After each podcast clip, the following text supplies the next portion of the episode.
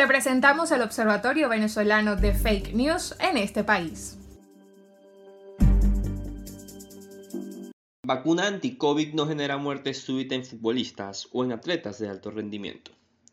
Hola, soy Osman Rojas, miembro del Observatorio Venezolano de Fake News desde el Estado Lara, y esto es En este país.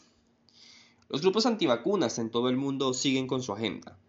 Las redes sociales se han convertido en un canal para difundir noticias con información falseada, buscando generar miedo y desesperanza en la población. En esta ocasión, el equipo del Observatorio Venezolano de Fake News detectó una unidad que empezó a circular en Twitter el 2 de diciembre del 2021 y que tenía como objetivo dar a conocer un supuesto estudio en el que denunciaban el aumento del 500% en muertes cardíacas repentinas e inexplicables en futbolistas luego de aplicarse la vacuna contra la COVID-19.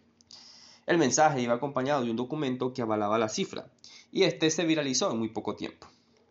El equipo periodístico del Observatorio Venezolano de Fake News puso el ojo sobre esta aseveración, determinando que el contenido del mensaje era falso. En primer lugar, las cifras que aparecen en el documento compartido han sido distorsionadas y carecen de una fuente oficial. Hasta ahora, la Organización Mundial de la Salud no ha determinado una relación directa entre las muertes repentinas por ataques al corazón y la vacuna contra la COVID-19. Nuestro equipo rastreó el origen del mensaje, encontrando que el artículo fue publicado por primera vez en el portal israelí RT News. En la nota, se menciona la muerte de 108 atletas, pero no se especifica si estos están vacunados o no. Tampoco se dan mayores detalles de la metodología de investigación para el cálculo en las muertes, ni de la veracidad de estas fuentes. De hecho, la mayoría de estos 108 casos documentados aparecen en blogs y no en medios de comunicación, lo que le da un carácter de engañoso a la información.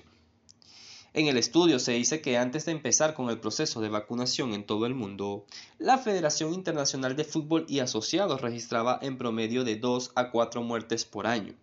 Sin embargo, esta información también es falsa, y es que según los datos aportados por la misma FIFA, desde el 2014 hasta el 2018 fueron documentadas 617 muertes súbitas en deportistas, lo que da un promedio de 154 muertes al año.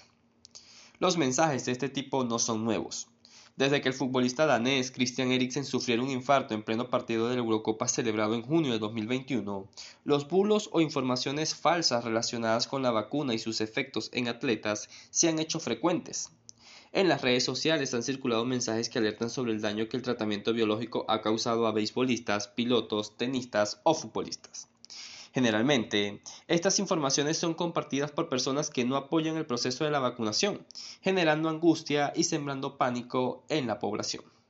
Soy Osman Rojas y desde el Observatorio Venezolano de Fake News hacemos un llamado a las personas para que no compartan información cuyo contenido no esté debidamente verificado.